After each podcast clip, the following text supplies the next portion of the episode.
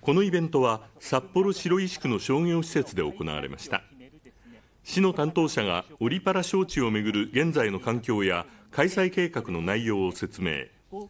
質疑応答形式で市民から疑問点などについて意見を聞きました。住民投票で決着をつけるのが一番いいというふうに私は改めて思った次第であります。住民投票も一つのですねえあの手法だというふうには思っておりますけれどもいずれにしてもですねそこはまだ決まってはおりません。会場ではパネル展示なども行われました。札幌市は区民センターなどで今年9月まで順次開催する予定です。